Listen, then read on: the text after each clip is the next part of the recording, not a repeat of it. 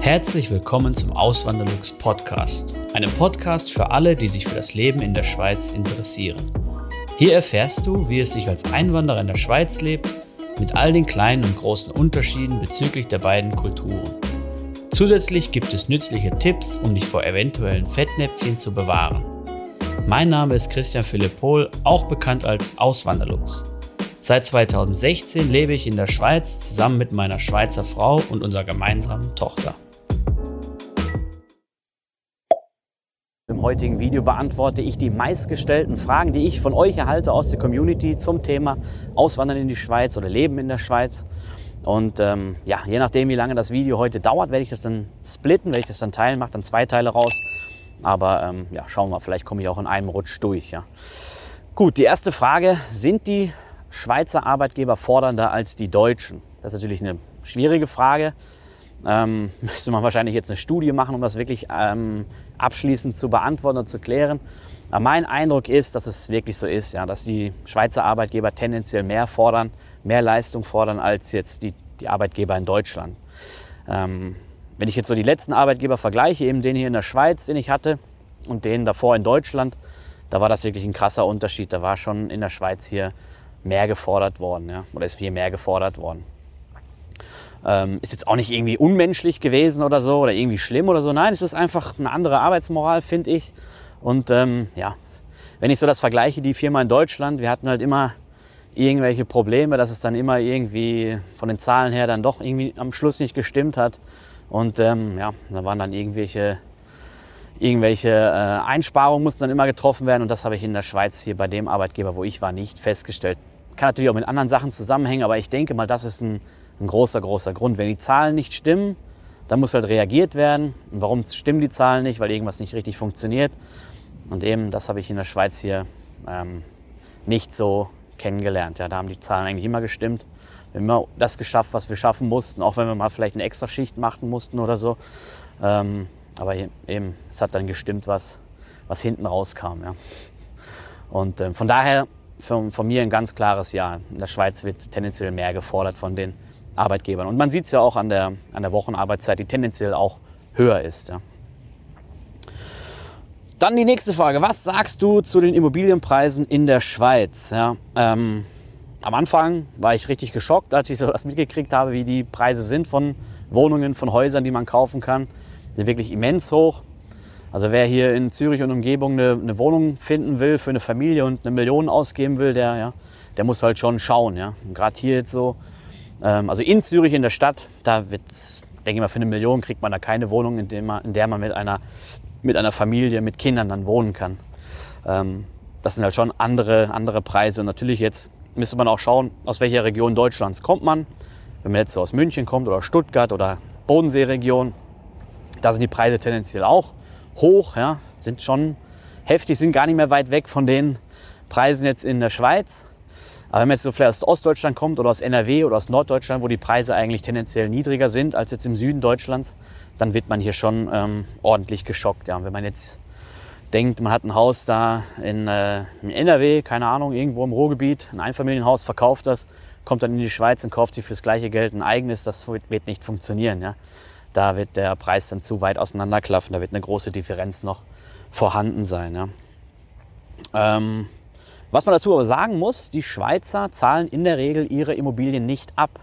Das heißt, die werden immer irgendwie belastet sein mit einer Hypothek, was auch aus verschiedensten Gründen ist. Zum Beispiel gibt es auch eine Vermögenssteuer in der Schweiz. Da sagen manche, ja, macht halt keinen Sinn, alles abzubezahlen. Besser man hat noch eine Hypothek, wo man dann die Zinsen für die Schulden verrechnen kann mit, äh, mit, den, mit, den, äh, mit den Steuern, dass man das steuerbare Einkommen senken kann. Und eben, dann gibt es auch den Eigenmietwert in der Schweiz. Das ist schon noch ein ja, das würde jetzt zu weit ähm, führen, wenn ich jetzt da noch weiter ausführen wollen würde ähm, oder würde.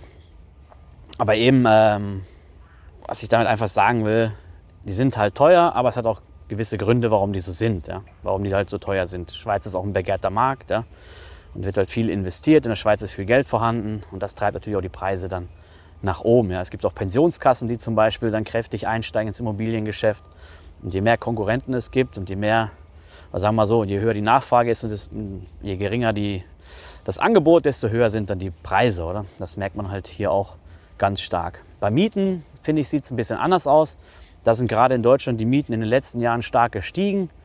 Und ähm, von daher, ähm, je nachdem, wo man natürlich in die Schweiz hinzieht und woher man aus Deutschland kommt, ja, kann ja die Differenz gar nicht mal so groß sein. Ja. Vielleicht kommt man dann sogar günstiger weg mit einer Wohnung hier in der Schweiz als jetzt mit einer Wohnung in Deutschland. Vor allem, wenn man noch betrachtet, dass in der Schweiz dann die Küche dabei ist ja, oder die Waschmaschine dabei ist oder sogar ein Waschturm aus dem Tumbler, aus dem äh, Waschtrockner, äh, Waschtrockner, nicht aus, der, aus dem Trockner und aus der Waschmaschine, dann äh, sieht das schon wieder ganz anders aus. Ja.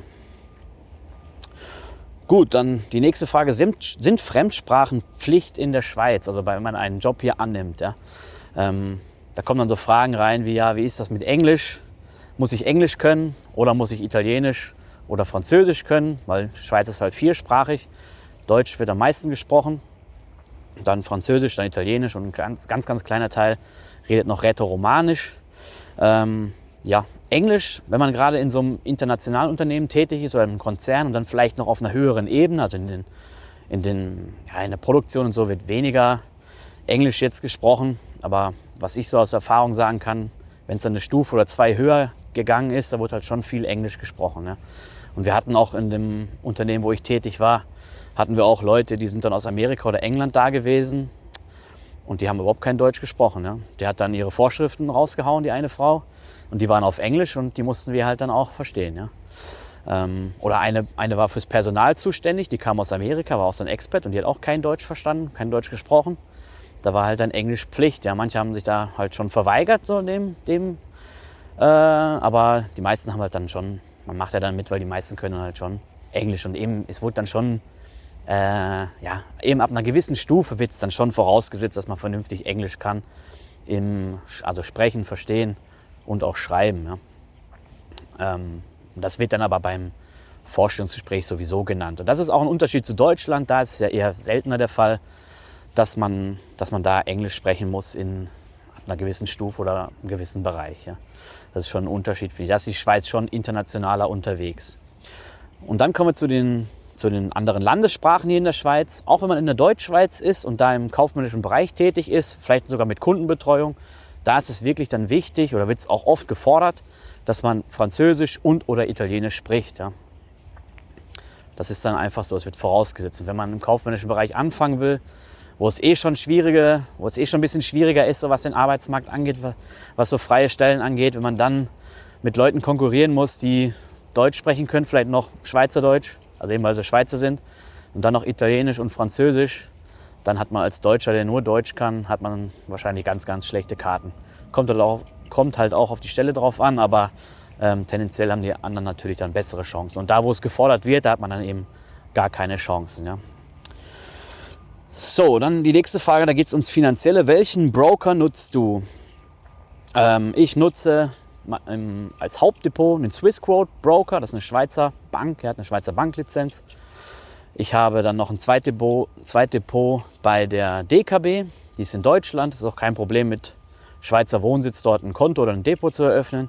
Könnt ihr auch gerne in der Videobeschreibung gucken, wenn ihr mich unterstützen wollt. Würde ich mich natürlich sehr darüber freuen. Könnt ihr den Affiliate-Link benutzen. Ähm, da kann jeder Schweizer oder jede Person mit einem Wohnsitz in der Schweiz kann dort ein Konto eröffnen und kann dann in dem Online-Banking hinterher auch ein Depot eröffnen. Das würde ich auch empfehlen. Ja. Auf jeden Fall erst das Konto eröffnen, ähm, das geht dann mit einem Videocall und dann nachträglich im Online-Banking dann das Depot eröffnen. Das ist dann nur so ein paar Klicks. Ähm, wenn man nur ein Depot eröffnen will, dann muss man, zumindest war es vor einiger Zeit noch so, muss man nach Deutschland fahren und das über so ein Postident-Verfahren machen bei der Deutschen Post. Und das ist halt mühsam, wenn man extra dafür nach Deutschland muss. Ja. Ähm, aber eben, da bin ich dann auch noch. Da habe ich übrigens auch das, noch ein deutsches Konto. Und dann wäre vielleicht ähm, ja, gar nicht so Bock auf einen eigenen Broker hat oder ein eigenes Depot, was natürlich sich auch anbietet, wenn man in Wertpapiere investieren will, ist, ähm, ist die Säule 3a. Und da bin ich aber Frankly, das Video verlinke ich dann oben in der Ecke, könnt ihr euch gerne mal anschauen. Säule 3a, da kann man Steuern mitsparen, da kann man fürs Alter vorsorgen und da kann man auch gleichzeitig Vermögen mit aufbauen. Ist eine wirklich schöne Sache. Und bei Frankly kann man 95 Prozent, bis zu 95 Prozent in Wertpapiere investieren. Ja, und ich mache das, mach das auch so. Ich habe einen langen Anlagehorizont und bin da guter Dinge, dass das auch dann gut rauskommt am Schluss. Ja. Dann die nächste Frage. da geht es auch ums Finanzielle. Ähm, welches Bankkonto nutzt du? Ja? Ähm, ich nutze einmal die UBS als Konto. Da habe ich ein Gemeinschaftskonto mit meiner Frau. Das ist so das erste Konto, was ich aufgemacht hatte damals, als ich in die Schweiz gekommen bin. Dann habe ich noch das Zack-Konto. Das Video verlinke ich auch oben in der Ecke, könnt ihr euch mal anschauen. Da habe ich so einen Erfahrungsbericht gemacht. Vielleicht gefällt euch das. Gerade auch als Zweitkonto ist das eine, eine tolle Sache. Man kriegt da auch, wenn man meinen Code benutzt, 50 Franken ähm, Startguthaben. Die kann man einfach abheben, kann man ausgeben. Und das Gute ist, das Ding ist kostenlos. Wenn es euch nicht gefällt, schließt ihr das hinterher, habt halt äh, die 50 Franken mitgenommen und ähm, ja, und dann seid ihr das wieder los. Oder halt ihr behaltet es, weil ich finde es ich finde es echt eine coole Sache, weil da kann man verschiedene Töpfe anlegen und da gibt es auch noch so coole Deals, die man da abschließen kann. Das heißt, so, so Gutscheine kann man sich da ergattern mit einem großen Bonus. Und von daher ist das wirklich eine coole Sache, ja, muss ich schon sagen. Und ist alles in der Smartphone-App drin. Ist wirklich vollkommen easy. Spartöpfe kann man erstellen, eben diese Unterkonten, die ich angesprochen habe. Das ist wirklich eine, eine tolle Sache. Ja. Ähm, und dann habe ich noch das Multiwährungskonto, das kann ich euch auch nur ans Herz legen, wenn ihr in der Schweiz hierher kommt und ihr müsst noch öfters mal was ins Ausland überweisen oder ihr müsst, ähm, ihr geht halt, ja, jeder geht ja mal ins Ausland in den Ferien, im Urlaub oder wenn man einkaufen geht einfach nur. Das ist auch eine gute Sache, dieses Wise-Konto zu nutzen. Habe ich auch ein Video zu gemacht, das verlinke ich dann auch oben in der Ecke. Und alle Links sind sowieso auch immer in der Videobeschreibung drin, die ich so empfehlen kann, was das ganze Finanzielle und so angeht. Ja. Dann die nächste Frage. Ist die Altersvorsorge in der Schweiz besser? Drei Säulen, ähm, das Drei-Säulen-System, ja, da angesprochen. Ähm, ja, ich denke mal, da machen wir jetzt einen Cut und dann mache ich in der nächsten Folge weiter, sonst wird das hier zu lang. Okay, dann sehen wir uns beim nächsten Video wieder. Macht's gut, bis zum nächsten Mal. Ciao. Vielen lieben Dank fürs Zuhören. Neue Podcast-Folgen gibt es jeden Montag und Samstag um 9 Uhr vormittags. Schaut auch gerne auf meinem Blog auswanderlux.ch vorbei. Dort erfahrt ihr mehr über mich und mein Leben in der Schweiz. Zudem findet ihr mich auf YouTube und Instagram unter dem Namen Auswanderlux.